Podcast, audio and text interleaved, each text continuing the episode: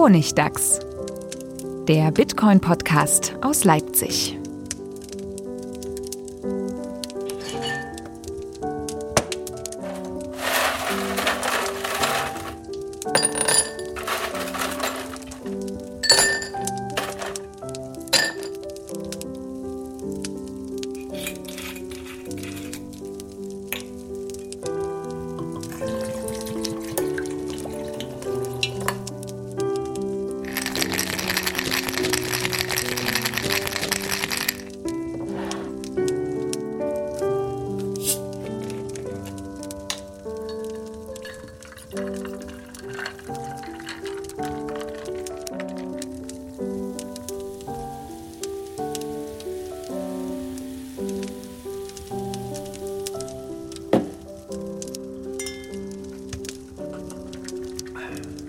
Welcome to the eighth episode of Honigdachs. This time, big special. We have Stefan from BitcoinPrivacy.net here. Hi. I am Manuel from Guide Up Consulting. And the special edition is we don't have Friedemann with us, but we have Riccardo Spagni here, aka Fluffy Pony, the Monero core developer and maintainer. Thank you. And we have Dr. Fred, Monero community member and our host here. Hi. So we're doing this in English this time. Woohoo. And let's see where it goes. Our episode today is about privacy. That's a great topic, actually. It's a big topic. We left it out until now. So, this is a special episode. We don't have to take care of the one hour limit. Let's see how far we get. Oh, and if you're waiting for the business model episode, uh, it's coming. Maybe next. It, it will probably be the next episode. We're What, collecting. Bitcoin business models. Yeah, what? we, we, we, we announced Bitcoin business models. Um, like to always next episode, and uh, so people keep listening, and then we Ah, it's a great way to hook them in and keep them Okay. coming back. Faucets and Ponzi schemes. Yes. right. How to make money with Bitcoin coming soon. Actually, I know somebody who writes an ebook about that. Oh, we should invite him. yeah. Bitcoin doubler. So, do we even need a episode with privacy, or is privacy totally outdated? Post privacy and Facebook and everything. Do you people have Facebook? No. Nope. I do. Oh, I oh, don't. Congratulations. I own it. So, do you need privacy, Stefan? Definitely, I, I, I totally need privacy. I think privacy is very, very important. Actually, um, I think all the post-privacy stuff is, is total nonsense, and uh, nobody, as a, uh, like a society, can't be free without privacy. I think the post privacy guys say if everything's open, no one has to be ashamed of anything, or along the lines. And if everyone is posting drunken pictures on Facebook, then no one cares. I don't know. I don't have Facebook.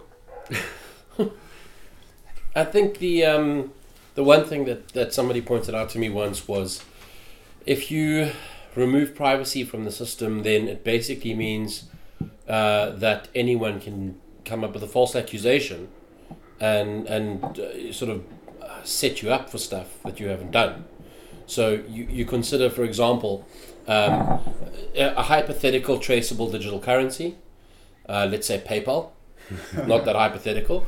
Um, somebody can set up a fake PayPal account using an email address that pretends to be yours, and they can go and use that to make donations to terrorist groups, and uh, then tip off the police and say this is your PayPal account and you made payments to terrorist groups, and uh, the police will go subpoena uh, Facebook okay, or they'll go subpoena PayPal, and PayPal will say yes, indeed you did. And how do you deny that? Because now everything's there. Your privacy is exposed, even though it wasn't you. Huh? Well, is, is that a Hmm. privacy case? I mean, wouldn't privacy in this case, like now, if having no privacy in this case, wouldn't this uh, allow people to see exactly who did this? To The, you? the problem is you can't deny having um, that email address without, for example, I mean, like like the easy way is to set someone up. You know, go to a coffee shop and they're there, use the Wi-Fi. They can't deny being at that coffee shop. So it's it, it becomes a game of malice where everything is exposed. And so because everything is exposed, it's easy to or it, it becomes significantly harder to say this wasn't me. Okay. Uh, How is this worse than today? It's not. That's pretty much where we're at today. so that's that's might be true. that's where we're at, and I think that the the more you reduce the privacy in the system, because we we already have we we have fairly good privacy in terms of of our privacy to the public uh, or to people in general with things like banks. I mean, banks have got laws where they have to protect our privacy to a degree. Um, we don't have privacy in terms of like the banks withholding our information from government or from where you know Right. from the tax man but uh, at least you know banks aren't sort of putting our whatever our bank statements like online in a public forum So in a, Mhm. in a yeah, in- in, in some in some regard, they're even better than Bitcoin. Then yeah yeah so it's it's you know we, we're in a we're in a sticky situation where and i mean the the so the paypal example um, is easy to write off because you can go like well you know that's one of those unavoidable situations. Anyone can make an accusation. Um, th- the problem is that oftentimes accusations can be backed up by what appears to be evidence uh, when it may it might not be. So, for example, I read today about a guy that was identified, uh, his his private um, profile on something on the dark web, where he wrote a bunch of stuff, was identified through the language that he used on his Facebook account, and so the police were able to make a connection. But the key was the way he greeted people in, you know, in replying to forum posts and on Facebook. And I sort of thought to myself, I mean, the, the fact of the matter is, it's one thing if the police went and said to Facebook, please can we have a collection of every single post that everyone's made ever? Hmm. But they were able to identify this guy because his Facebook posts were public. Mm. And it was connected to his real name and his real identity. And if his if, if it wasn't, if his Facebook posts were private, like literally they would not have been able to find him based on that. right. So a lot of stuff is exposed, categorized, searchable on Google. A lot of stuff is that should be private is no longer private. And sometimes it's through our own ignorance, you know, like people don't know that they can set Facebook privacy settings or they can lock it down. Or they uh, maybe they do know, but then they they don't know that they're they've marked a particular post as public or that they've posted on their friend's wall and friends of friends of friends can see that. So it, it becomes a, a very difficult situation to control due to a combination of ignorance and also people who are willing to give up their privacy because they're getting free stuff or Yeah. they perceive that they're getting free stuff. See Facebook. no? Yeah, Right. see Facebook. Prime example. That's it. I'm willing to give up all of my personal information, my entire social graph, thousands of pictures of me and my baby child and everything because I can play Farmville, and that's more important to me than anything else. I think most people don't realize how far ahead the technology is today. like Facebook has an algorithm which is better at face recognition than humans. Yep. And humans don't do a lot of things well, but humans can recognize faces very well. Yeah, it's Yep. better by now. Uh, it's incredible. Yeah. Wow. Yeah, no, their, their facial recognition stuff is insane. If you select just a handful of photos or faces and identify them as somebody, then they can pretty much go from there and identify that person in every other photo that that person's in. Oh, that's that's that's pretty. And pretty it doesn't matter if this face is a member of Facebook or not. Yeah. Yeah, so yeah, I, I, want- I wanted to say that the other thing is really, if, if privacy, if there's no privacy, even in financial matters, it makes people. Uh, um, it makes people blackmailable, right? You can just blackmail people because Yeah. because if um, if everybody can find out every detail of your life, even things that might not be illegal, technically might be I don't know embarrassing to you or something, right? And then and then you will behave differently because you know every uh, anybody could find out things about you all the time. That's the, the kind of uh, they call it chilling effects too, right? Uh, Because too uh, much transparency might make you a target Yeah. yeah, for so- certain people. Right. So everybody, and then this leads to everybody behaving in a side in a certain like n- a normal way, right? Because they uh-huh. expect to be to be expected, like to be behave like that. Well, and as soon as something is public, you can't take it back. Yeah. You lose control over it. Right. Yeah. And that's that's the So, I problem mean, and, with Bitcoin. and people change. I mean, I might publish a post on Facebook about something that I care about right now, but maybe I've changed in 10 years. Oh. Completely changed my political views or whatever, and would like to take their bad codes. People Yeah. would still talk about me about that post from 10 years ago. I the, the, one of the things that I often think about and and sometimes even talk about is religion. Uh, people's religious beliefs nowadays, especially in Europe, if you are religious, you're kind of the odd one out, and so people keep religious beliefs very private. Now you can imagine in a work environment, maybe you work with a whole bunch of people who are atheists, and then you go and do something that reveals that you're a, a Christian or a Catholic or whatever. That can end up to you know being really difficult for you in that work environment because now everyone's judging you based on that, and and so you might choose to keep it private, but. You know, I mean, if it gets revealed through something like your Facebook post gets posted around, emailed around the office, or the fact that you went and bought a piece of jewelry online, not so great. Yeah. Also, we don't know how it will be in like 10 years. Like the political climate changes. Like I have France and Poland and Hungary in mind where there were quite drastic changes lately. Yep. And the internet doesn't forget. No. The natural state of information is to be free. Right. so so th- yeah. So you already uh, you already said it. It's that this, this means that that privacy is hard. It's a hard thing to do. It's hard uh, to to ke- to do technically and also to like in an OPSEC kind of fashion, right? So you, you also have to you have to um, do things um, to to to uh, actively stay private, even Yeah. if you have the uh, the technical means for it. But it, you have to be uh, always aware of Yeah, things. uh, keeping your privacy is not convenient right now. That's right? I mean, a lot of people are not are not following any privacy guidelines because it's a hassle.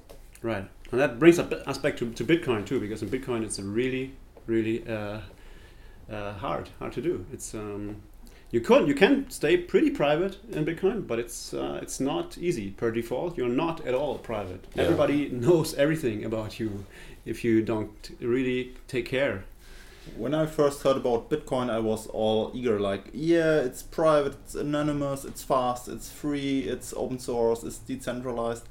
And then I found out, no, it's not anonymous, it's pseudonymous. By then I learned the big difference. And in fact, it's not even pseudonymous if you don't go through a lot of hassle and through a lot of hoops. Yeah, and and pretty much every time you do something that is convenient, like you stick an address somewhere publicly so that people can donate to you. Now you're not just revealing that address; you end up revealing pretty much your entire wallet, which isn't great. Yeah, you, yeah. If you don't take enormous care to not do to not do that, Yeah. yeah, that's it's hard. um, yeah, so so Monero. This brings us to Monero. You you guys, why did you guys? Uh, did you did you actually um, uh, start Monero? Uh, So- let, let's start with what is Monero? Oh, what is Monero? So it's a one good- minute, good one minute elevator pitch. Okay, one minute elevator pitch. Monero is a digital currency, very similar to Bitcoin in a lot of its core concepts. It has a blockchain, it has transactions, it has proof of work. It's not based on Bitcoin's code, so it's a completely different um, type of cryptography, uh, d- different EC curve, different um, different cryptographic concepts or cryptographic primitives. But beyond that, its main difference between Bitcoin, or the main difference between Bitcoin and Monero, is that Monero aims to be cryptographically private, uh, where Bitcoin does not have that as a goal right now. So there we go. That's one minute elevator pitch. That's like the short condensed version. Yeah, that was pretty good. yeah. so have you been involved with Monero from the start? So um, Monero wasn't launched by me, and uh, and and so sometimes that that's a misconception that people have. Um, I'm one of seven people who, right at the very beginning, uh, we we had Monero thrust upon us like a little baby that gets left outside your door, and you're like, "Well, I don't really want this, but now I have a baby." Um, and basically, what happened was a guy called Thankful for Today launched it, and then had a disagreement with the community. So the community forked it away from him uh, because he refused to, to listen to the community and uh, went against what was clearly the broader consensus. and so it it unfortunately got very ugly for him. Um, and we were like, well, if that's your attitude, take a hike, guy. Uh, and yeah, then there were the seven of us that s- somehow became the Monero core team, even though none of us had a desire to like own an altcoin. it's like the furthest thing from our minds. And since then, we've um, we've basically run with it, and uh, we've I mean the the code base now is vastly different from then, um, and there's massive changes we made, both from a a cryptographic perspective, but also just from a sort of code structure, code comments, all of that sort of perspective, ripping out weird stuff, replacing it with libraries. You know, I mean, so many changes. It's it's just tens and hundreds of thousands of lines of code that have changed since uh, since those early days in April 2014. Oh, it's quite young then. Yeah, so we've just gone two years and a couple of months. How big is your blockchain? Raw blockchain's about 2.8 gigs. Well, that's pretty it's minuscule. That's yeah, great. it's tiny. It's not either. No, exactly. um, and on disk, on disk, it's about eight eight and a half gigs because we denormalize a lot of the data for performance. Oh, I see. So is Monero like finished and it's all anonymous and we're done? No. Um, so it, it already it already gives you a fairly a fairly good level of privacy. It definitely compared to Bitcoin, it gives you a fantastic level of privacy. Um, but it's far from done. There's lots of little things that we need to tie up, lots of edge, edge cases we need to deal with. So one of the things, for example, is at the moment to some degree transaction amounts are visible, although you can't see what amounts are going to the sender. Oh, sorry, to the recipient, and what amounts are coming back to the sender as change. Uh, so we've got a novel signature scheme called Ring CT, which is based on Greg Maxwell's confidential transactions, and uh, we've done a whole bunch of work to make that compatible with the way transactions um, are done and, and signed in Monero, and which led to this novel signature scheme. And that we're busy working on the implementation of that now. We've uh, had a paper, we put out a paper a while back. Um, the Monero Research Lab is a group of academics that uh, that focused on this, and now we're busy doing the implementation. So that'll go in at the next hard fork, and uh, and then beyond that, that, so that sort of closes the, um, the the risk of leaking data through transaction amounts. Then of course there's the other risk of leaking um, your transactions, not maybe not necessarily the, the actual transaction content, but just leaking the fact that you're using Monero and this transaction is your transaction through somebody sniffing your IP. So you know you're using Monero at a coffee shop, and uh, somebody intercepts that data. They can see oh you're a you're using Monero, and b this particular transaction ID is yours. So how do we solve that? We have a project called Kovri, which is a C++ implementation of um, an I2P router. I2P is like Tor; it's an anonymous internet layer. And Kovri, when it is done, and it's it's uh, already you know getting there, and it's it's quite far along in in its uh, efforts. Kovri um, will integrate with Monero, and also be available as a separate I2P router.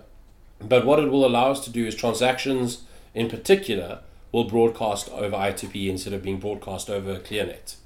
So you won't be able to tell whether uh, you won't be able to tell what transactions are linked back to a specific IP address. And you'll also, if you are in a highly adversarial environment, be able to use Monero entirely on I2P.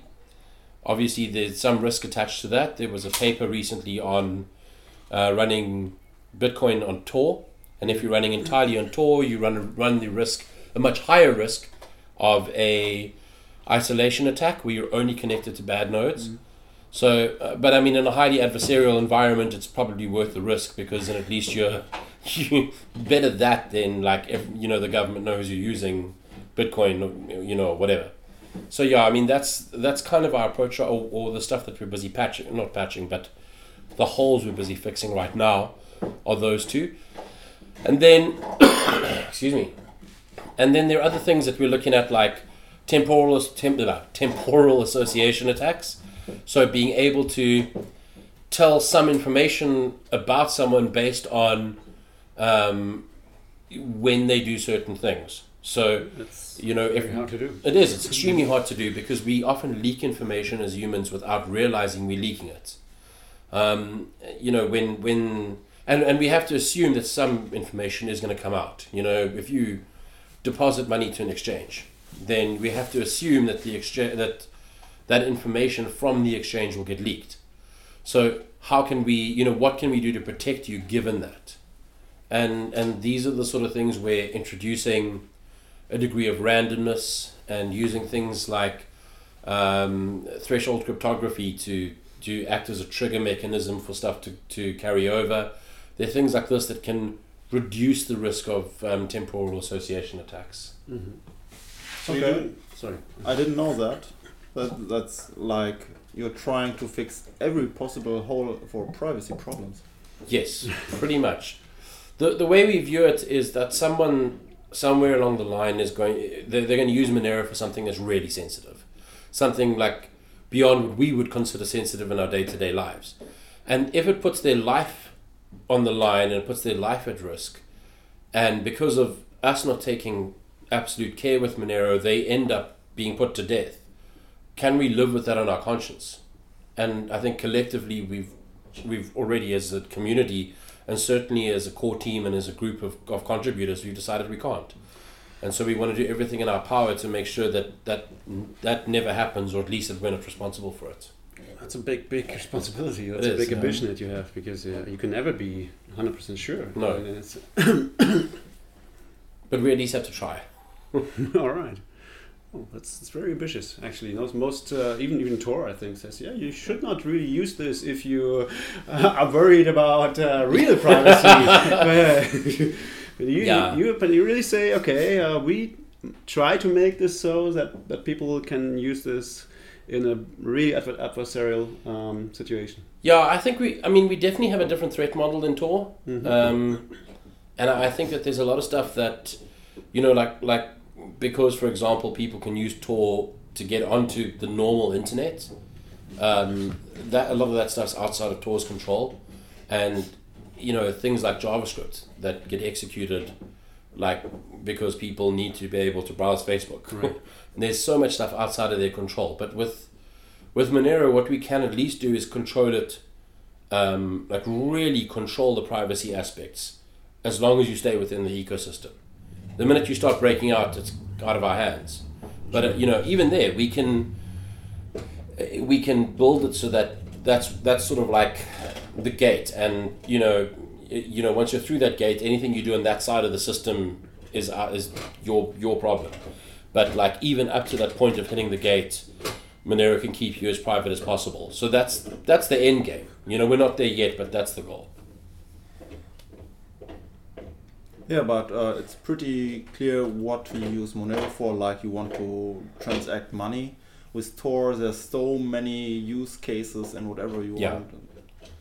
So, yeah. Yeah, Tor, Tor's got a Tor's got a much bigger attack surface than I think we will ever have.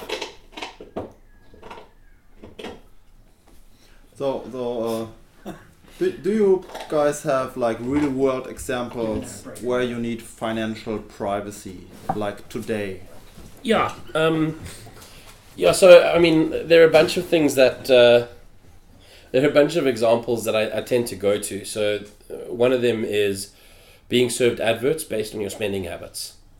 I don't really want to see adverts for something for an accessory for something that I bought. You know, I mean, like I bought the thing. If I want to go and buy accessories for it, I'll go search for them. I don't need to be served that stuff. The other one is, as mentioned before, you know, having information leak about you based on donations. You know, you donated to something, and now people are able to make some assertions about you and about uh, your value system, and that's not great.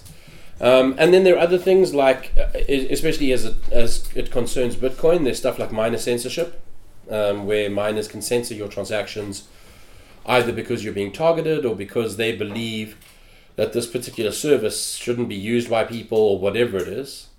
Um, these are all things that uh, that concern people today. Well, that's Um, something else. Censorship is some, something else than, than, privacy, right? It's, it's a different goal. I mean, and, and I, I would say Bitcoin succeeds in this very well. Nothing has ever been censored in Bitcoin. Uh, of course, there, there, are- there are miners who censor, but Yes. there's always other miners who don't. Correct. So as long So, so yeah, you end up with delayed uh, delayed transactions as a worst case scenario. sure, Um, it, it's definitely something that is a concern, though. I mean, miners can, can you know be conv- or be tricked into or, or convinced to censor transactions, right. which is why Adam Back, for example, has a uh, proposal for something called e- encrypted transactions, Yeah. um, where transaction will only be revealed a certain number of blocks after it's been mined. Um, Which is a very good idea. Yeah, so so there's lots of stuff like there's lots of stuff like this where um, we share common goals with uh, you know w- with something like that where we're both trying to solve the same problem, but obviously we're able to come at it from a different angle with Monero because we're already privacy centric. We're able to also Right. we're much smaller than Bitcoin, we're ma- so we're able to make changes much faster. Um, obviously, that, that there will come a point. Well, I mean, if if Monero is ever like gets any real world use, there'll come a point where making changes is a lot harder. Hmm. So it's kind of like you know, make all the changes you can now. that's a good. Yeah. Yeah. I think that's that's a very very good point because like um, the Ethereum people are always they, they always people many people move to Ethereum now because they Mm. say okay in Bitcoin it's so hard to change things in Ethereum we can just ask Vitalik he changes things right? But it's uh, it's it's also more centralized Yeah. because of that. And, and and as you say if you, if you have a really decentralized system then it, it's gonna get harder to change if it's gonna if it's it's growing right? Yeah, yeah, but the size is an interesting interesting point before, uh, for me because um, like Bitcoin is still pretty small, and, Yeah. and Monero you say is, is, is much much smaller, right? Yeah. So, uh, do you have any any estimates how many people use um, use Monero? Um, no, not really. Um, I, I pulled a. I was looking at, at the number of transactions a month, non-coinbase transactions, um, and I mean, depending on the month, anything from fifteen thousand transactions to forty-five thousand transactions Mm-hmm. in a month. That's per day. And- that's uh, Yeah, so it's it's pretty small. five hundred. Yeah, 500, 2000. Yeah. So it's not it's not humongous amounts of transactions, um, but I mean there's no there- there's not active mixing like CoinJoin. I mean everything is done. You know you don't have to be connected to the internet to mix. You're mixing with transactions that already exist on the blockchain. So you you know you don't have to go through several rounds to obscure a transaction. How does that work? So the way it works is we use something called ring signatures, and a ring signature basically, if you consider, I'm trying to think of a, of a good way of putting this. If you consider a um, a, a Bitcoin multi-sig transaction, where you have to have multiple signers that all sign the transaction, that's kind of what a ring signature looks like. That there are multiple signers. The difference is that a ring signature is only created by one person instead of involving these other signers and it just appears to involve these other signers. And you can't tell by looking at the ring signature which of those signatures is real and which of them isn't. All you can do is verify that there was at least one real signer for the entire group. What does it mean? It's not real. So how- how- do So, so a, a real signer would be the person who actually did the signing of that transaction. The other ones, when I say not real, I mean they weren't, they didn't have to actively sign the transaction. They just Mm. appear to have signed them. So if you if you had to take the tran- take the blockchain for example, and you had to pick all of the outputs that were ten Monero outputs, and there are tens of thousands of them, um, probably close to hundred thousand of them, and you go, okay, I'm going to create a ring signature that spends my ten Monero output, but also appears to spend another twenty of the ten Monero outputs on the blockchain. That's the ring signature that you create. So those those other outputs that aren't owned by you, the people don't have to actively be connected to the internet signing transactions with you. okay. It just basically uses this very clever cryptography to make it appear as if they did. And you can you can choose how many you want. Why you can choose how many you want. Well, you, you that would be a pretty big, um, a pretty big signature because every Okay, every extra it participant like is like all these signatures are really there. They're Yes. really in the transaction, so it's That's just it. it's just a matter of cost, really. Exactly. So it, looks it, it literally does create a signature per output. That's part of the group. So you, you look at it and you go like, oh, you know, I mean, this is massive. It's hundred participants in this in this particular group, and you have no way of knowing which one of those is now the, an output that's actually spent, and which ones are just other random outputs on the blockchain. So, so a big difference between if you if you look at it from that perspective, a big difference between Bitcoin and Monero is in Bitcoin when an output is spent, it's spent.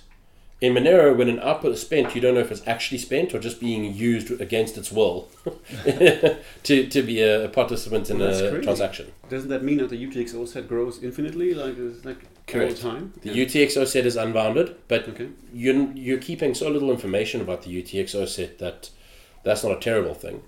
But yeah, when, when it comes down to pruning, you don't prune down to a UTXO set, you prune down to a TXO set. Um, Okay. Which is, yeah, it, it doesn't make the pruning as tiny as Bitcoin's, but we do prune down. We can prune down to a combination of the TXO set and something called a key image set. Um, a key image set is just this extra little thing attached to a ring signature to basically prevent you from being able to double spend. Because again, we don't know whether TXO is really spent or not. All right.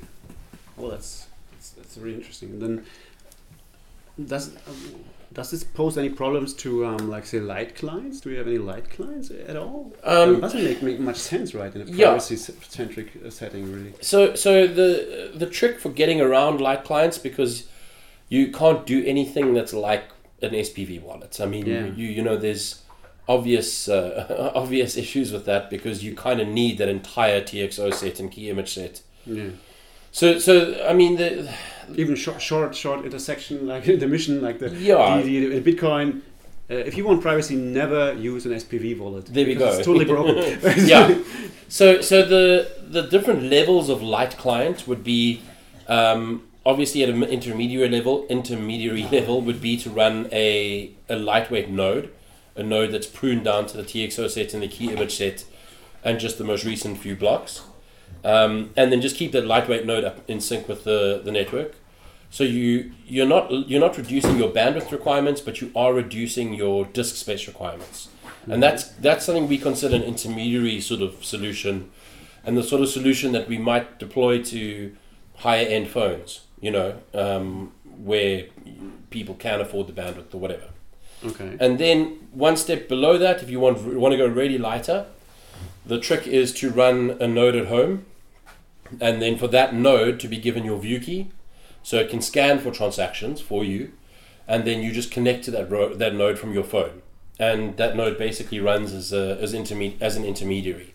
The advantage there is you, the the node in your house only ever knows your view key, and so it can't spend your funds on your behalf, but it can scan for your um, your outputs or outputs that are for you. Okay, that's pretty you're- much like Bitcore or Yeah. something. right? So your phone still does the actual like transaction creation, and if your home network gets hacked into and the node gets compromised, all an attacker can do is the same thing that Node can do, which is scan for outputs destined for your account. Okay, then your privacy might be, uh, Might be compromised, compromised, but yeah. at least your coins are not gone. And pretty much, if an attack is broken into your home network, you have bigger problems then. right, yeah, that's it. I actually have a real world example from my family. One of my family members works in public service here Yes. in Germany. And this member works in Bavaria. So Bavaria is a little special and in some points a little different than the rest of Germany. So when you work in public service, you get this Fragebogen Verfassungstreue, which is like It's a uh, questionnaire. a questionnaire if you are loyal to the constitution. Ah, and there you have to, to write if you are a member of an extremist group or, or something like that or if you ever supported them. And there's a whole huge list of extremist groups from right extremist left extremist and all Middle kinds of- extremists. yeah oh, so many and among them are for example al-qaeda and scientology but also the political party the left Really? yeah Like really they're on the Die list Hey Linke? there, Die, still on Die there? Linke. They're on there. I just checked it today. So you have to the tell them if you. So, Should be next. so uh, like the left is a democratic socialist party. They have, I looked it up, around 10% of the seats and parliament and everything, and oh. it's, it's just a regular Very party. big, no. And so, so they're not illegal or something like that. They, they have quite a lot of voters. So if you are supporting them, You have to tell it on this questionnaire, and then technically you are not allowed to be like a teacher or maybe. Oh, really? They can ban you from being a teacher? Yeah. Yeah. But I mean, if they have ten percent of the seats in Parliament, surely they have ten percent of like the public servants. Apparently not. they should. You They should, yeah. not anymore. so, with uh, uh, transaction privacy or the lack of it, if you ever donated money to them or behave, uh, maybe you are a member of, of Die Linke, then you might not be able to get a job in Bavaria. Wow. Uh, I, I didn't believe it when I heard it first. I looked it up. It's apparently it's true. So I think that's a pretty good point for financial privacy, even here in Western Europe, where we have a lot of freedom. Yeah. Hmm. Yeah. But what about the bad people? What about child pornography and uh, what's the other thing? Drugs. Oh yeah. yeah. So, we, in fact, we get this question like with Monero, uh, well, when speaking about transactional financial privacy in general, because people do say like, you know, what about terrorism? Right, and terrorism. That's the You know, other that's the that's the that's the big That's one the right third now. one. Yeah. How do we know if people are donating to terrorist organizations? It's, we can't do this. It's terrible. Um, and and basically, like my thinking is that the law is perfectly compatible with privacy or financial privacy at, at the least, because many years ago, you know, before we had computers and all sorts of things, we had cash Right. and we didn't have credit cards. And in fact, there was a point where we didn't really have checks or any or bank accounts or anything like that either. We just had cash. And as we've progressed and, and increased our convenience factor, we've decreased our privacy.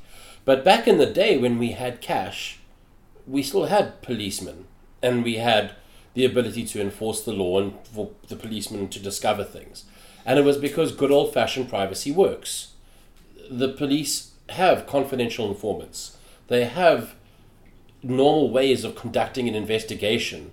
They have the ability to go and get, you know, some sort of uh, a, le- a subpoena or whatever legal thing it is to go and bug someone's house or, you know, do whatever else they need. Or even bug their com- their computer. Yes. Right. And they Monero won't help them if you bug Exactly. their computer. Yeah, but but to be able for for the police to be able to cat like to, to sort of drive by and look at people's bank accounts is kind of scary. It's kind of daunting because the issue with casting a net is not you know that you don't catch something; it's that you catch too much, hmm. and and that's really what you want to what you want to prevent. You don't want to prevent the law from being able to target people because by the time you're targeted by the law, at that point you, there's very little that Monero can do to protect you because someone can just come. I mean, the police can come knock down your door and say like, "Give me all your private keys," and I think most people would go, "Yes, sure, no problem." and that's okay, right? That's okay, the yeah. thing. You know, uh, privacy advocates are not uh, are not crime advocates or terror advocates or Yeah. something, right? It's, yeah, good old police work can catch criminals and can catch terrorists, and that works, and it's it's a good thing. And yeah, I think that's a very important point that you that you make here. That uh, it's it's not about catching bad people. Catching bad people has always worked, and Yeah. maybe maybe it's even easier if we uh, if it's even easier if, if we give up privacy, but.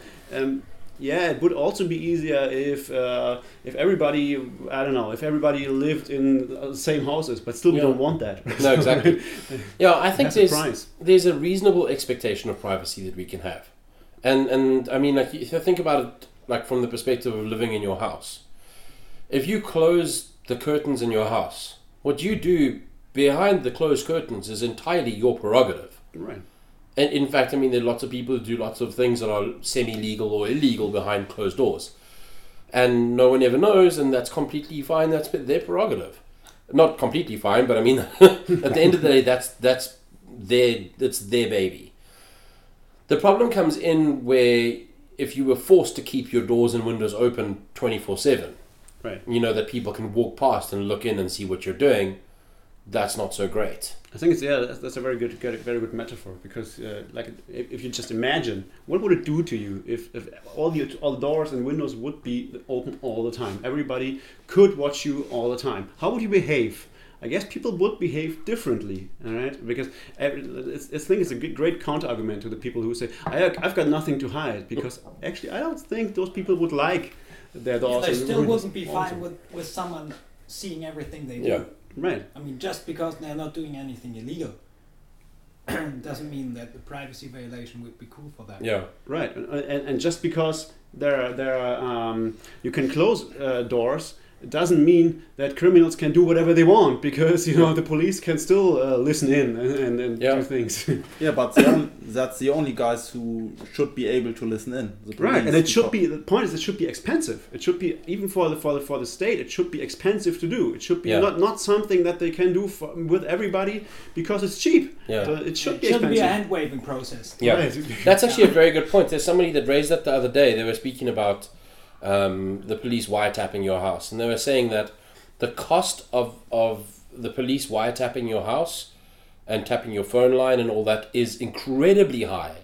And so when they go to a judge and they say we want to put a bunch of bugs into this guy's house and we want to tap his phone line, the judge says, "Are you sure? Like, I mean, can, can you really make a case that this guy is probably guilty? Because it's going to cost the state money, it's going to cost the state resources, and there's a very high risk that the guy's going to spot what you're doing and just bail. So, so before the judge signs off on that, there's they really have to make a case. Now, when you've got this like very wide net, they don't have to make a case at all because they just run a computer program that scans for like transactions with the memo ISIS in it, and then let's go like arrest all the people that happen to use that in the transaction memo. Well, plus, you might also you, it might even be harder to to actually discern the real com- criminals because if you catch so many small criminals like who like who mention something about drugs in their emails, right? Yeah. Then actually, I don't think the ISIS people will put ISIS in their emails. They probably don't already, you know. So um, so it's, it's probably harder to, to catch the, the real hard cases Yeah. because you, you need more policemen to, to prevent more petty crime. Yeah. Well, there was a there was a guy just a, f- a couple of months ago who put, um, he was at a bar and his friend bought him a beer and in his sort of you know I've had a couple too many drinks stupor he sent the guy uh, sent his friend money through Venmo and as the Oh, yeah. uh, as the memo he put ISIS beer fund or something like that. And Venmo stopped the transaction and um, it basically got the, the money got rerouted to the feds and he has to like write a whole long thing and a letter and you know like why he isn't he wasn't actually supporting ISIS for thirty dollars or whatever or fifteen dollars or whatever it was that he sent to his friend. Uh, what kind of crap I wrote in my transactions when I was young. Yeah, Yeah, I still do. Don't send me money. I don't want to You go got to the jail. beard now. But I mean there we go. So it goes back to the thing we were talking about earlier about someone being able to to make you look guilty when you're not. Mm. Like they can literally just send you money and put something in the memo. And yeah, sure, so they might take some flack, but I mean, you're going to be the one who's receiving the money. It's a little bit hard to deny it. You know, yes, I did receive the money, but I promise it wasn't for that. Yeah. So maybe let's get to get uh, let's get back to to some um, some little bit something a little bit more technical. So okay, so Monero. So we now now we know know what you what's your aim. We know how, how it technically works. So um, so does does it really really work? And do you know do you know people who actually use this?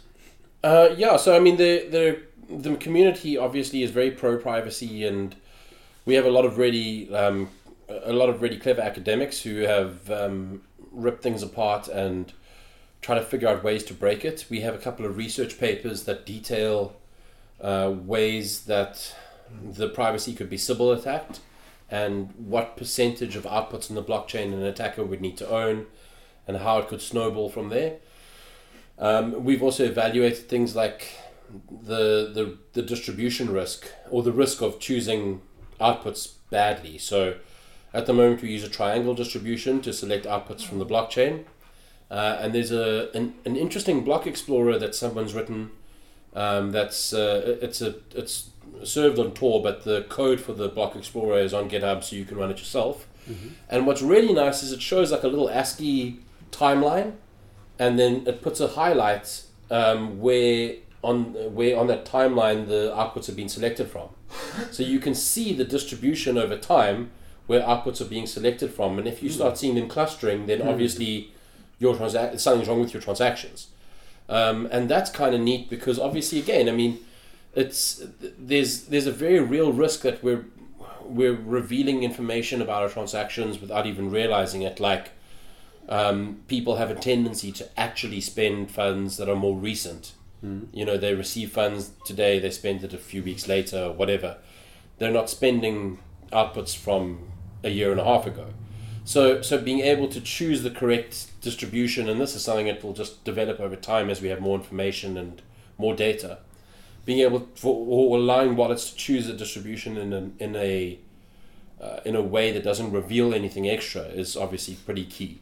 So, so there's all these things um, that that we analyze and that we play around with. We, we're very, very um, big on adversarial thinking and, and imagining how an adversary can break things instead of just assuming that things are safe. That's uh, the right kind of thinking, sure. But I meant, uh, so how how do you actually use it? Is how- is, it, Okay. is, it hard to, to get? How, how do I get Monero? So Where do I buy it? you go to getmonero.org um, and uh, you download the, the CLI wallet. At the moment, there is only a CLI wallet. There are a couple of third party GUIs as well, which are on the Choose a Wallet page. And there's a web wallet that I run. So Well- there are GUI, GUIs there. Yes, um, the, the GUIs just basically bolt on top of the CLI wallet, so they don't do anything Which is fine, I guess. particularly fancy. Um, uh, there is a, a core GUI that we're busy working on, but it's sort of low key and we're pecking away at it. And then the Exodus uh, wallet guys on exodus.io, they're busy adding support for Monero, which is kind of nice as well. But yeah, basically, like download the CLI. the- I, I prefer the CLI wallet. If you just want to play and you don't want to run a full node and you don't want to like mess around with the CLI, then mymonero.com is the web wallet I run. It's um, uh, client side only. So if you lose your private login key, I'm sorry, I can't help you recover it. Um, and uh, and it's fun to play with, but obviously, using a web wallet is dangerous um, because I can't guarantee the delivery of the JavaScript to you. And the second thing is uh, it's a higher risk than using something where the the private keys never touch like a, a browser. So if you use it to play, no problem, but treat it as a normal wallet. You know, you wouldn't walk around with like twenty thousand euros in your normal wallet unless you were in, incredibly wealthy. So treat it like a normal wallet and like don't put, don't play around with too much in it. But that's fun if you want to actually see, you know, create a couple of, or, or receive some some Monero through Shapeshift or you know buying it on Poloniex you can buy it or yeah. Okay. buying on Poloniex or BitSquare or whatever. And then uh, using MyMonero, you can send some some funds to yourself to another My Monero account that you create, whatever. And then go and take a look at the blockchain and see what it looks like on the Block Explorer. See what information you can see and what you can perceive from that. All right, so now I got Monero. But then, what do I do with it? So, so then there's a. I mean, there are a couple of merchants um, that accept Monero. There's a merchants and services directory on the site, um, but if you want to use it to pay some merchant that accepts Bitcoin, then uh, I normally recommend xmr.to, xmr.2, because xmr.to is um, uh, built from by some of the Monero community members and is designed to sort of retain your privacy, so you can use it over Tor without JavaScript, and uh, you can visit it. Say this is the Bitcoin address I want to pay, and this is the amount, and then it'll say, okay, here's the Monero address and payment ID and amount that you need to send, and you send the Monero, and then it goes doof and sends the Bitcoin to whatever Bitcoin recipient you have. That's amazing. So, so it's a gateway. So how does it work?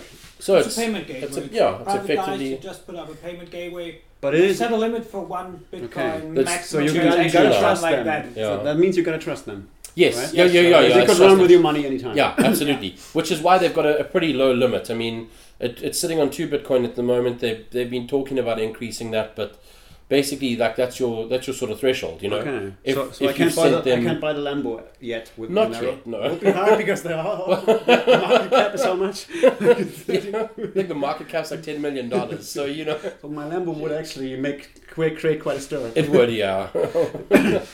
So basically, yeah, you you trust you are trusting them as a as an intermediary in terms of not running with your money, but you're doing like small amounts. So if you send it and they haven't sent your sent your Bitcoin on, like you'll know, well, the community would notice pretty quickly as well. All right. So it's, it's actually an interesting way to, to, to play around um, and try out uh, privacy Yeah. uh, techniques. And in fact, um, using Monero and then sending stuff through XMR.to and similar mechanisms is uh, one of the ways that Peter Todd um, uh, enhances his Bitcoin privacy. He's been quite vocal about that. oh yeah, he really does. Yeah. So not not that Peter's advocating Monero, but he uses it personally, um, which is kind of cool. Which It's kind of- of advocating. yeah. well, well, I mean, it, it, you know, at least it sort of shows us that we're not complete idiots. Like, yeah, yeah, that that uh, it's impressive. I think. I think you can also pay your VPN provider now with. There's a VPN provider, Yeah. cryptostorm.is. something like that. IS, I Yeah. think it's. They're on the they're on the merchants list. And you can, you can pay your, your VPN Yeah. there with Monero directly. This, of course, brings us the interesting problem that I can now pay anonymously, like really anonymously, but the merchant still might have my IP address because it's a VPN, or might know my door address to send me pizza or something. Yeah. So privacy isn't uh, one one product I buy and then I'm set. Yeah. And, and, and privacy invariably involves some sort of active commitment to it. I mean, it's, uh, uh, you know, I, I think you, you're definitely compromised or, or giving up some privacy if you're ordering something that's getting delivered to you. Um, what you aren't doing is you're not revealing the amount of money that you hold. And that's something that a merchant can see um, with something like Bitcoin. You know, they can take a look at it and go, okay, so this guy sent us two Bitcoin and then received 20,000 Bitcoin back as change. you know, if you're not careful, right? yeah, if you're not careful, um, which could lead to targeted crime and all sorts of stuff. Um, so whereas with Monero, there's none of that. You know, there's no possible way for the merchant to, to be able to tell um, anything really beyond that, uh, besides the little gaps that we've already spoken about, the risks that we've already spoken about. There will be a lot of targeted crime once the exchange rate is like at a million dollars Oh, per yeah. coin. Oh yeah, Then all the data being public, uh, I don't know. I don't have any Bitcoin, and neither do I have any Monero or anything. I, I'm completely poor, by the way. so send donations now. yeah, send them now. No, don't send me donations. I no, I only have Must euro send them to dollar. Freedom when he's not here today. we don't want money. So I, I think there's some kind of uh, anti-cash movement today. What do you people think about it? Like recently, the 500 euro bill was decommissioned, and it will be. Is- was it already? Has it already been? It, it didn't. It, it wasn't pulled yet, but the decision was made. Yeah. Okay. Yeah. Yeah, the, the war on cash is very, very much tied into um, this war on encryption and on privacy in general, I think. Because cash is cash is hard to trace.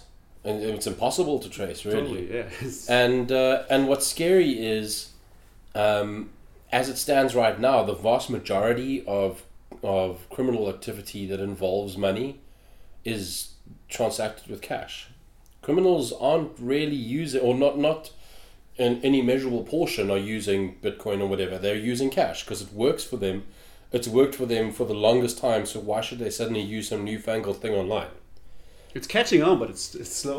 It's very slow, and I, I, you can understand why why the governments want to get rid of cash, because like it's much easier to trace if you don't have cash. Right, but the thing is, yeah, um, they tried to ban encryption a long time ago, and they tried. They they know they're trying again, but we Yeah. know how that will end. This won't work. right? Will end Uh, badly. it's, it's it's stupid. You cannot buy encryption uh, except you in, in, a, in a real totalitarian state. It's because it's, it's just speech basically. Uh, but what, what what do you think about cash? Do you think that that, that it will work? People will just accept having no more cash? Oh, that's actually one of my favorite conspiracy theories. Like someone told me, okay, or I read it somewhere. I didn't come up with it myself. Like, okay, maybe Bitcoin was invented by some three-letter agency to and and they didn't tell us that they invented it. So the people will get used to the idea to use digital cash, and then slowly they will abandon cash like physical cash, and then we can trace Bitcoin or whatever much easier. And then at some point we'll will release the government coin. People will use it because they're used to Bitcoin already, and then we can trace every single transaction ever. Th- that's definitely uh, a conspiracy, but Certainly It- feasible, I guess. I don't It think would- the last it- point is feasible, but uh, up till the last point, I, uh, I would go along with it. uh, central bank coin has been tried to to, Yeah, Bitcoin.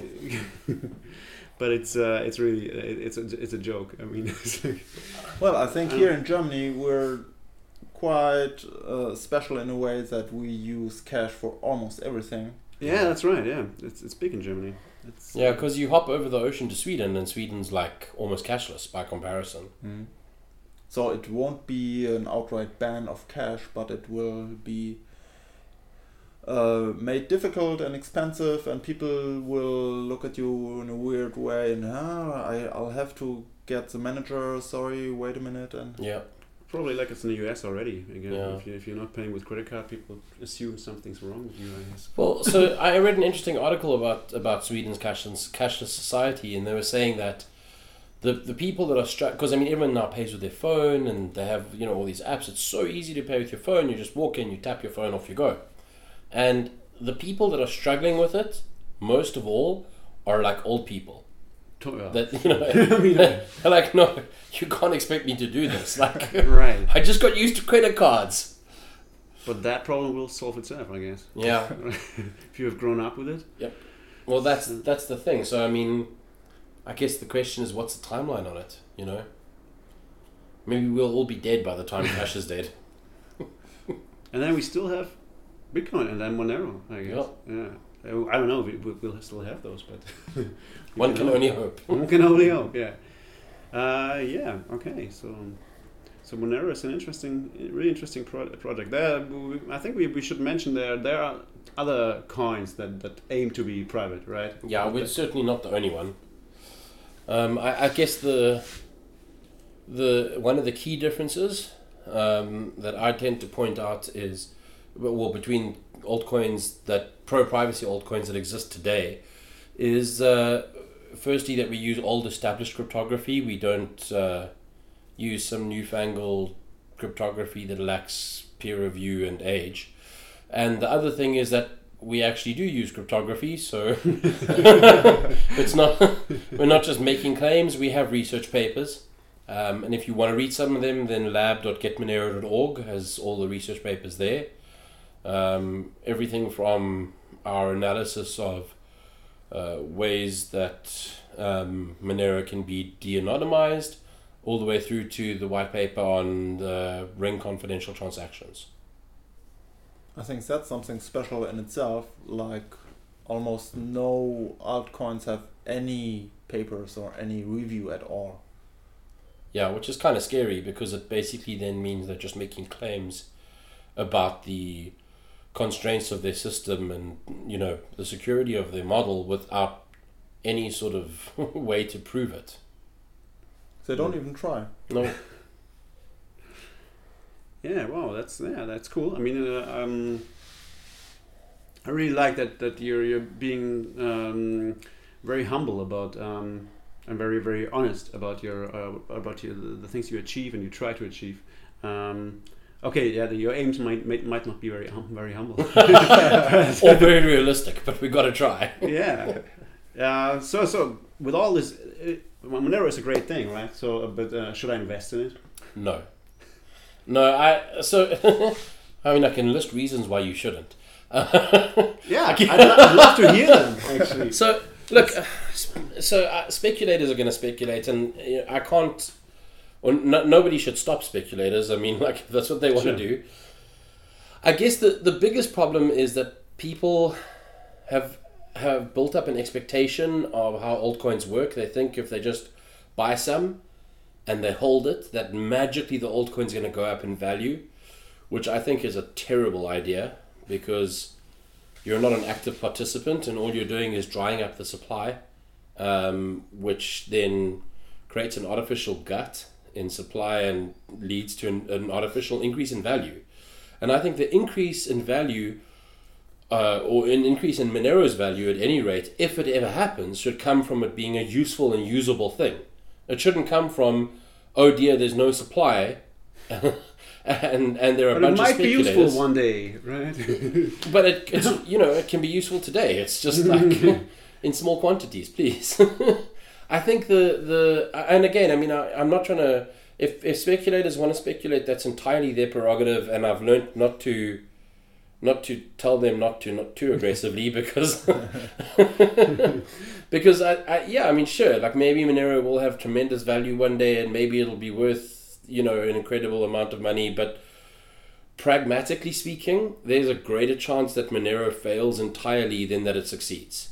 Um, and I think that, like, if people are risk averse, then please play around with Monero. Take ten dollars and play around with it, or ten euros, but don't go and like invest money in it, because if you're talking about investments, like there are much better options out there than altcoins in general. like, I mean, virtually all of which are not going to succeed um, and the vast majority of which are scams. So Yeah. that's not great. So yeah, I, I tend to tell people don't buy Monero unless you have an actual reason to. And uh, if you just want to play around with it, well, I, I presume that most people in the space won't be too hard hit by 10, 10 euros worth of digital money. So you, you know, go buy 10 euros and, and send money to yourself and see what it looks like on the Block Explorer and then go and use XMR.to to buy a 10 euro cup of coffee or whatever. Like, no problem. But it's it's just it's not an investment vehicle. It's not designed to be. It's not designed to artificially limit the supply or tie huge amounts of supply up in like all sorts of things. You know, it's designed to be um, it's designed to be useful. It's designed to be usable. And one of the things that normally puts most speculators off, thankfully, is uh, is that we have an unlimited supply of Monero. ah, So once it hits, uh, once the block reward hits 0.6 Monero per block, which is uh, the blocks are two minutes, so 0.3 Monero a minute, then that's the minimum it'll ever go. It's never going to go below that.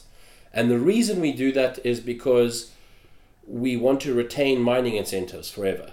So that means that there will always be a block reward to pay miners, and we will never need to worry about um, uh, a fee market. We can use the, the, the transaction fees purely as an anti spam mechanism and just ignore like all the other stuff that uh, we would otherwise have to worry. or at least you have a long time until this becomes a problem. Exactly, Okay. yeah. So, so yeah, at that point, once we hit that minimum block reward, which will be 20, well, I mean, at, at current count, it'll be like 2021, 2022, somewhere around there, then Monero will be, uh, someone described it as slightly disinflationary. So it's inflationary at about 0. Point, at that point, 0.8% a year, but then that inflation rate falls every Falls, year. sure. So it's slightly disinflationary. So it's a, similar model to how Ethereum works now, but Ethereum will Will cha- well, will, may, may might may not, maybe one day if cars start to fly, uh, Yeah. switch to proof of stake, Yeah. and then okay. But all right, that's yeah, but yeah, but but, but the, the arguments are kind of kind of similar with um, that Ethereum uses. So they say okay, we, it's uh, it's not meant as money or something, but yeah, okay, but whenever is me- is meant as a money. It's meant as money, not as an investment. I think that that's sort of the best way to put it. It's it's a medium of exchange, Mm-hmm. and it can be a store of value. Um, in fact, the from a US dollar perspective, Monero has been pretty stable for like a year and a half, so that's quite good. But yeah, it's not. I don't ever see it as being like, and and I think most of the the technical people in the community don't see it as being something that's going to just like ramp up in value and become worth millions overnight or whatever. That's very unusual in, in, in, in altcoins. I mean, Uh, I think that's the first time I ever heard Yeah, this never. Never, never. I mean, no. I mean, uh, the, the, the fact that you say it's pretty stable. I mean, we got this in Bitcoin now for a while, but Yeah. uh, in an altcoin, how, what, how do you have any ex- explanation for that? What do you? Yeah, so we've got a cryp- cryptographic tether back to the euro. No, okay, we don't. I actually have no idea. I mean, it's um, it It, uh, it has. It has. it- It's gone up and down. I mean, it's not like it hasn't, but I mean, the spikes haven't been huge, and the the falls haven't been huge either. It's like for the longest time it hovered around fifty to seventy US cents, and now it's then it hovered between seventy and hundred or seventy cents and one dollar, and it just keeps hovering like around seventy cents. Seventy cents seems to be the median. Which might suggest that it's actually used by not many people, Yeah. but by some people for something. I mean, that's uh, that's what, what I always think. Bitcoin might be that stable in the last uh, in the uh, in the last few months because uh, there's no speculation there because Yeah. it's all usefulness now. Yeah. But you also got to keep in mind there's no pre-mine, pre-mine or something like that. There was a fair launch, so there's a good distribution of coins, and uh, the inflation is quite high. I think it's still Yeah. higher than bitcoins. So there's constant. The miners are constantly dropping more or less coins on the market, so it decreases a little, but more or less constant buy pressure at least keeps Yeah. us hovering around one dollar, Yeah. something like that. So Yeah, so that's um, that's that's also been quite good because it means that people who have used it as a store of value haven't seen it like plummet massively. Um, I mean, again, not that I, I recommend people use it as a store of value unless they are willing to accept the risks of doing that. You're really a horrible pumper. I know. yeah, it's very it's so know. subtle, right? It's so subtle. well, ironically enough, I've been accused of uh, uh, of of instead of being a pumper of using reverse psychology. You know, Yeah, So- that's, I, totally. I always think that. I, I heard that before when you were spoken in Bitcoin Uncensored. I heard you said the same thing. Don't buy Monero or something. And I'm thinking, okay, that's really subtle uh, Yeah. marketing. That's really. yeah, it's it's it's really not supposed to be a reverse psychology trick. I mean, like. I mean, I- Gavin tried that for a long time. Yeah, you know. See how it's worked. I mean, you took. I, I just think like I think that unfortunately a lot of a lot of speculators um, buy into things without verifying the the claims that are being made. Um, some of them openly buy into it, knowing that it's a scam and knowing that it's probably going to rise in value because of that. yeah, we got that at Ethereum now. Yeah, and I think that that's kind of disappointing because it's um, it, it sort of changes the properties of a system from or, or the goals of a system from let's see how we can make this thing cool and useful and usable to um, let's see how we can make this thing flashy so that investors will buy more. You know, it's like yeah, it's reduced to an investment vehicle yeah, basically. yeah, Putting money in, hoping it gets more in the short term. yeah. Getting out and looking for the next scam to pump. Well, and so then you end up with, um, you know, all these claims of like this is going to be blockchain blockchain 2.0, and then like oh, this is going to be blockchain 3.0. you know, I mean, Bitcoin hasn't even hit 1.0 yet. Like, so, which is a little bit disappointing because um, the other problem, of course, is a lot of things where they're too forward thinking. Can, can end up implementing stuff that might be feasible in the future, but certainly isn't feasible right now. And so you end up with a product where it'll never find its ground, uh, its footing right now, and all it will end up being is a footnote on some Wikipedia page for a future product that actually does the thing it's supposed to do properly, which is kind of disappointing.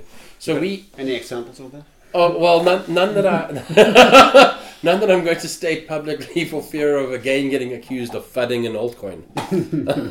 but I think it's um, But, but there are a lot of these footnotes on the Bitcoin Wikipedia page, like uh, I don't know, digital cash and all these. These Yeah. are footnotes now. Well, that's it. They predated they predated Bitcoin, and I think, look, thankfully, back in the day, I, I don't think anyone that used um, any of those products really lost money on them. You know the and the You don't think so? no, well, I mean, not certainly not in the amounts that we're seeing being Uh, thrown probably- at the. probably- well, well, some, some of it was in the 90s. Like, yeah, it was, uh, There was a lot of money. there was yeah, big, yeah, Yeah. lots of, lots of no, there was. That's true. But I get the feeling that, that very much that the altcoin space in general right now is like the dot com bubble. yeah. and there's so much money being thrown at things that just like you know probably aren't going to work um, or aren't going to work right now.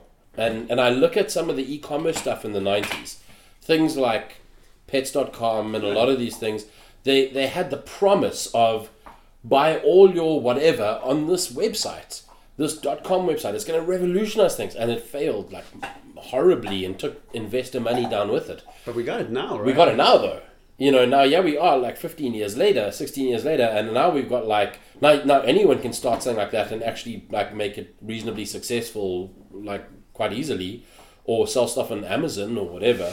So coming out of the dot com bubble, there were certainly things like X.com, which then led to or was bought by PayPal and became like what PayPal is today in many ways. Um, Amazon, eBay, all these things came out of the dot com bubble, but like there's so many other things that didn't.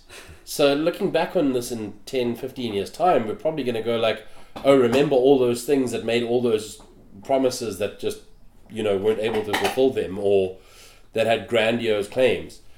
But you know, yeah, are the handful of things that survived, and kind of the best that that I think we can hope for for something like Monero is that it is one of those handfuls of things that survives. Okay, so you expect it to survive. Eh, I hope. okay, so but but uh, what I would see, uh, my personal vision of like um, say, say um, how it could survive is actually in Bitcoin. Yeah, so so one of the things that that um, that someone asked me the other day is what would what would I consider um, a measure of success with Monero? Yeah. And that's one of the things that yes, definitely I would consider as a measure of success is if some of the technology in in Monero was taken and used in Bitcoin. Like we have a dynamic block size that uh, that adjusts based on um, a median of use. Um, a lot of that, a lot of the reason that the dynamic block size works is coupled with the fact that we have infinite supply.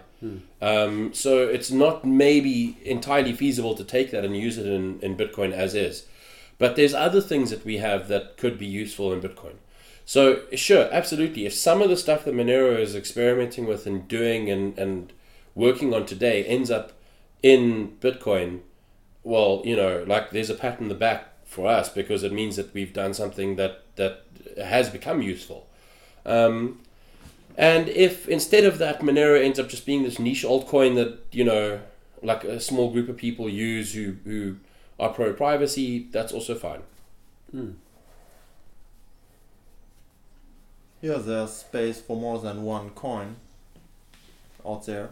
Yeah, there are so many niche markets, niche groups. And that's a niche that might actually work, at, at- at least as long as the features aren't in Bitcoin Yeah. yet, because uh, yeah, it doesn't have it doesn't have to grow very big. No, it doesn't. to- of course, it, it gets more useful the bigger it is in a way, right? Yeah. Sure, because it gets more anonymous and you can do bigger amounts, but it doesn't have to be. 10 billion it, No. right it doesn't have to No, it, it certainly doesn't have to. I mean, there's there's stuff that we can be a proving ground for as well, without needing to be the world's coffee money. You know. Mm. So so I think the, uh, I mean there is a, there's a lot of stuff that we're playing around with. For example, on the trust and identity space, you know, like solving trust and identity problems, um, which might end up again giving Monero value um, as a, a, a, sort of decentralized trust and identity solution um, without needing to be layered on top of Bitcoin. So there's definitely lots of things that that um, that could end up giving Monero value beyond our current focus, and uh, you know we'll see how it goes. Who knows? Yeah, I'm, I'm usually usually very critical with altcoins. so Me too. totally. I don't. uh, but this is this, this seems to be like in the in the way that, that many people say, okay, altcoins could be very useful as a proving ground for, for mm. Bitcoin, and, and and it seems like you're actually intellectually honestly trying to do that. And Yeah. that's and that's a, that's a really good good thing. It's a, it's a niche that it isn't just isn't there in Bitcoin, Yeah. and it's not a pie in the sky thing like Ether, where you say, oh yeah, we might do everything because everything Yeah. is not in Bitcoin. But Yeah. um, yeah, and you, you say okay, we want to do something very down to earth, very clear. You can act, you can actually explain to people what you're doing there, Yeah. and and that's great. Uh, I think it's a great thing. Uh, yeah. Something else. I'm sorry. I, I have a feeling with Bitcoin that um, there's no real force trying to make Bitcoin more anonymous at all. Like there's a lot of debates on different topics, but yeah, we have Tor integration more or less now, but it doesn't change a lot. There's not a lot being done, right? Yeah, there's Yeah. yes and no. I mean, I do think that that there are people like Greg Maxwell and Adam Back that that genuinely want to make Bitcoin more private. I guess the problem is that on the one hand, I've heard really, really motivating arguments from people that are uh, that I respect in the Bitcoin community that argue that Bitcoin should stay transparent. Um, and and I respect their arguments, even though I don't agree with them. And I think that they will uh, like if there's ever a move to make Bitcoin itself private, like by default, then I think there might be some serious pushback to that. And my true belief is Definitely. that privacy systems only work if they're on by default. If it is an Hmm. opt-in privacy system, Never works. no one's going to use it, or not enough people to make it worthwhile. Just like email encryption. Yeah, It's Yeah. a disaster. yeah. Has to be on by default, which means, in the context of Bitcoin, either a system that is like soft forked on top of uh, of Segwit or whatever, or Segwit style, um, or a hard fork away from you know any sort of traceability. So you know b- both options are possible, but whether it actually happens remains to be seen. So you, you think that an, uh, like a sidechain would work because people would have to actively like launder their money? A sidechain? Uh, no, I was thinking more in terms of it being, you know, like with Segwit, for example, where um, there will be a point in the future, in, in the next, I don't know, call it 24 months, where every wallet will be using Segwit. I hope And so. Except, you know, except for like really old wallets. Um, so I kind of think, you know, if we had something like that eventually, where there was like, okay, cool, he has, you know, Monero style privacy, as uh, we're going to soft fork it in, and wallets all adopt it, and then boom, from you know, like they all start Right. using it, and more and more wallets adopt it, and then eventually you've only got these really old wallets that like don't know how to do transactional privacy. Sure. That's definitely a possibility. But I mean, again, you know, there would be very much pushback again against that. I guess so, Yeah. because I mean you've seen the big companies in the space, like Coinbase especially, like they're they have strange uh, political pressure uh, Yeah. on, on the on the core developers as is, and yeah. One reason for that might be because they cannot afford to have anonymous money because like then uh, they would have to explain to their political sponsors why Yeah. they now have anonymous money. I don't know. So one of the things that I've seen definitely in this space is that um, there are there are certain uh, regulatory bodies and certain regulators that like the fact that Bitcoin is traceable. Of not even I'm not even talking like from a let's catch the terrorists perspective, but more from a um, let's force exchanges to check, you know, some sort of tracking system Right. to check some sort of whitelist or blacklist, and then you know handle transactions accordingly. So so the fact that they can do that is like like very powerful for them, and that means that Bitcoin can go places that Monero never will because those regulators will go like, oh well, you know. We can't force exchanges to check check a blacklist for this. Oh no, that's a bad idea. Yeah, that's. I mean, that's the question, right? Because um, Bitcoin has, has, has. I mean, the, the political progress on Bitcoin worldwide has been tremendous. Like, Yeah. like, you, like, I remember in, in 2011 thinking, well, they will definitely try to ban this. they won't Me too. succeed, but it's, Yeah. somebody will try to make this illegal. Oh, yeah. right? And then Yeah, I thought people have they're tried. going to corrupt it in some or way. something, right? Like this is quite. Well, people have been Might be really seen right welcoming, right? I mean, uh, that's where I, I don't I don't like the Bitcoin Foundation, but they have done great things. I guess in in the US, it's wow, it's, it's uh, people have really welcomed it. Yeah. And uh, the question is, can can we now, like through the back door, still add anonymity to this regulator, regulatory welcoming? you know, I don't know. eh?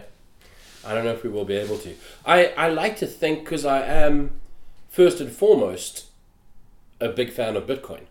You know, and I was a big fan of Bitcoin long before Monero was even a thought in someone's mind. And uh, and so my my first hope is for Bitcoin to succeed and and for it to become private. But I like to at least think that if that's not the case, then at least Monero can still provide transactional and financial privacy. Well, today you can't really use much of any exchange without know your customer, anti-money laundering and stuff Yeah. like that, and and it boils down to telling them who you are and sending them a copy of your ID card. Yeah, which Oh. is which is why BitSquare is so exciting because you don't need to send BitSquare anything. Have you tried it? Yeah, Yep. big shout out to Bitsquare. Yeah? It's Yeah. working. and like it's last time I tried it, it wouldn't install. No, no, Manfred Manfred Karrer has made like amazing progress on it and added Monero support, which of course makes me very very excited about it. So yeah, it's it's um it it doesn't get as much as much mention and traction as it should because it is still quite early on in its uh, in its life. But yeah, I mean like it is pretty much the mythical decentralized exchange that everyone has wanted for the longest time. So, so what exactly is BitSquare? Um, some kind of. It's an open. It's an open source decentralized exchange. Like it's. I think it's basically like running. in- Not sure it's running on Qt or what it is. I don't know what uh, you- It's what like you're running a wallet, but with, Yeah. a, with a built-in decentralized exchange where Yep. you can match up with people from all around the world. Um, set the kind of set what you're looking for, what you're trying to sell. It works for altcoins, and you can also sell against various fiat methods. Yeah. So So you there, there's more than Okay OK coin now. There's more than OK Pay now. There's- Yeah, I Yeah. think there was more. You can even add your bank. I think you can. You, you can now. Add you your can do pretty much and get a whatever you want, direct. yeah. And all this is decentralized. just- Yep. Yeah. So that decentralized like and magic. on Tor. So it's uh, it's not just it's not just like open traffic. It's on Tor, and your um, your node or your your um, computer as it participates is identified by a Tor B32 address. So um, or dot you know a dot Tor address. Sorry, and uh, and that really that's really powerful as well because it's like you can participate in this market completely privately um, on the Tor network using hidden services, which is magical. And it, is, do you guys know if this is uh, at all related to the coin Coinffeine project? Because they had a similar project and it kind of seems to have died, and maybe maybe I don't know, maybe it grew out of the other one. There was Buttercoin before. Yeah, Yeah, Buttercoin was before. I uh, I remember the Buttercoin hackpad and like you know typing up suggestions on that. That was fun. Okay, well, Um, no, I, But this actually as- works, yeah? Yeah, this actually works, and uh, it's it, it doesn't seem to be related to any of the Buttercoin stuff, um, or nothing else that I've uh, that I've seen. I mean, Manfred has basically like done this on his own Steam, um, with a very small group of uh, of contributors, but he's really done the bulk of the work, um, and has worked in it, uh, you know, just like living off his savings um, in Barcelona.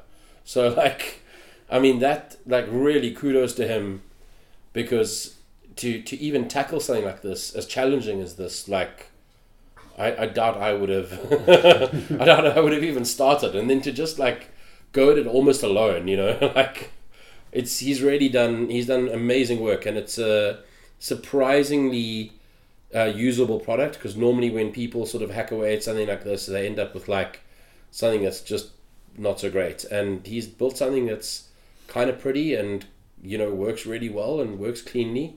And yeah i mean sure there's a lot of work still to do um, and he's got a whole uh, he's got a whole process that he a whole a whole flow that he wants to build out for um, arbitration. Uh, at the moment he's the only arbitrator in the arbitrator pool but he wants to build out a, a, a workflow to add more arbitrators to it. And uh, and I think it's pretty cool what he's doing that it's um it's definitely like I think as it gains traction it, it might not be the highest speed um, uh, exchange that you can use for like automated trading and that sort of thing, but it's still reasonably high speed, all things considered. Um, and it'll just improve with time, which is great. That's that's awesome. Wow. So how does uh, fiat money get in and out there?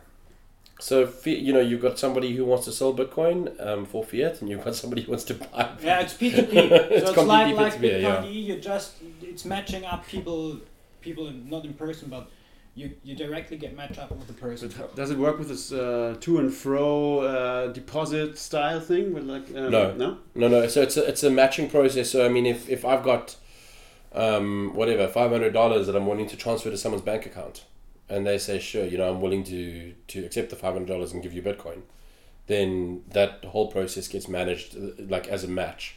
Yeah, but but how do I how do I prevent people uh, from stealing each other's cash? Goes into escrow. Okay, and who does who? Well, not the cash escrow? goes into escrow, but the Bitcoin goes into Bitcoin escrow. goes into escrow, Yeah. and then okay. It's a multi-sig escrow, Yeah. so it's a it's a two or three.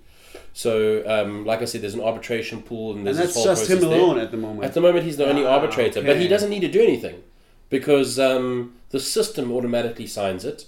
Uh, so, Sure. You know, is, is the third key.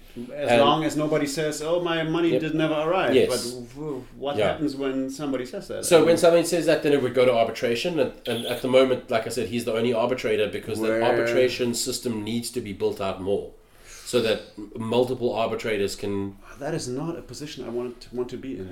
No, it's not. But the, you see, coupled with that is again like a, a trust and reputation system, which thankfully can be w- within the, the closed confines, and you can uh, like one of the things that he suggested is that um, arbitrators will put a, a higher security deposit down. So if an arbitrator um, goes and cheats and and gives a, an award unfairly, that it can almost go to a higher level of arbitration where the arbitrator loses the security deposit. But then there must be an incentive for people to arbitrate. Do they get any money? Yeah, they get they are they'll get a, Okay. a percentage fee. So Okay. It's um I mean the the whole the whole system is pretty like he, he's thought that through well and like I mean the tools still need still need to be built out but at least from a like from the discussions that we've had about it he really has thought through how the system should work how to incentivize arbitration and how to prevent bad actors Okay, I gotta really read up on this. Sounds It, interesting. it reminds me a bit of uh, Open Bazaar. Was the arbitrary and Yeah. Yeah. yeah yeah. Sure, it's, yeah. little. But it's yeah, I, I just I'm just thinking about does not doesn't that make Uh, you will ar- always arbitrary- find holes. I mean, you, you Yeah. can't make it bulletproof. yeah, but you- yeah, the problem you- is do you don't will they always don't find a way to don't prove the, don't the, the the weakest people spot is still the users, and if, if like if two arbiters yeah collude just, just collude against someone, then but that's why their their security deposit needs to be significantly higher Yeah. than than what they're arbitrating Yeah. for well, that excludes people from being able to be in an arbiter. yeah Yeah, yeah, but I, I, I, I was just thinking about doesn't this this make the arbiters um, like legally responsive for things, and, and does this doesn't it make really a kind of a, a centralized exchange? And, and I don't know. I don't know how Well- legal well, systems would look at this. I guess actually. the I'm question sure. is how often does it go through to arbitration you know Yeah, that's Like, if it, maybe doesn't, a good if it doesn't go through arbitration, it's all decentralized. That's it. So so yeah, I mean you might have a scenario where there's uh, it goes through to a centralized arbitrator, but again, how do you know who the arbitrator is? He's identified by oh yeah, right. you know he's not he's not publicly identified like this is my name. Oh, okay. So so you know if interesting. if um, waffle one two three is your arbitrator, and you disagree. Which disagree is not with his so does not work so well when you have just one arbitrator. Right? Yes, yeah, yeah. absolutely. But once you've got an arbitration pool and you've got arbitrators you can select from, and, Okay. and people Then that who might actually work. Yeah. right? so so it really, it, it's kind of funny because the the the system rel would rely on the anonymity of participants. Yeah, yeah. It breaks down when uh, when arbitrators can be identified. I, I really think so. Yeah. Interesting. So when I trade cryptocurrencies, uh, is this completely automized? So at the moment with the, with Monero, for example, it isn't. Um, it, it works in roughly the same way as fiat. That you know the person waits to receive it, and then they say, okay, cool, now I'm ready to release the the Bitcoin. But um, once we, because uh, the, the the main reason for that is multi-sig with Monero is something that's going to come on top of Ring CT. So once we have multi-sig um, for Monero in place and it's forked in and it's usable, then that thing can, it can be entirely automated, and you can make it um, arbitrationless because then the system can go um, and release things like you know on both sides automatically because it's literally just signing transactions. Oh, that's that's a great project, I must say.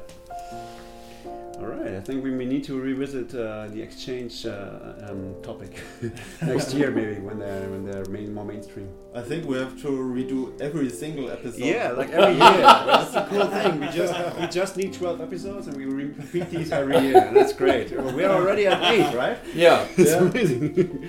All right, cool. So, you, you guys want to wrap this up, or have anything else to say? Nothing besides thank you very much for having me on the show. So we'll have you in exactly one year again. Perfect. this time next year. That would be cool. All right. So thanks for listening. Um, you need to say whatever. What do you say um, every time? Um, see you later and encrypt your backup. right. Cheers.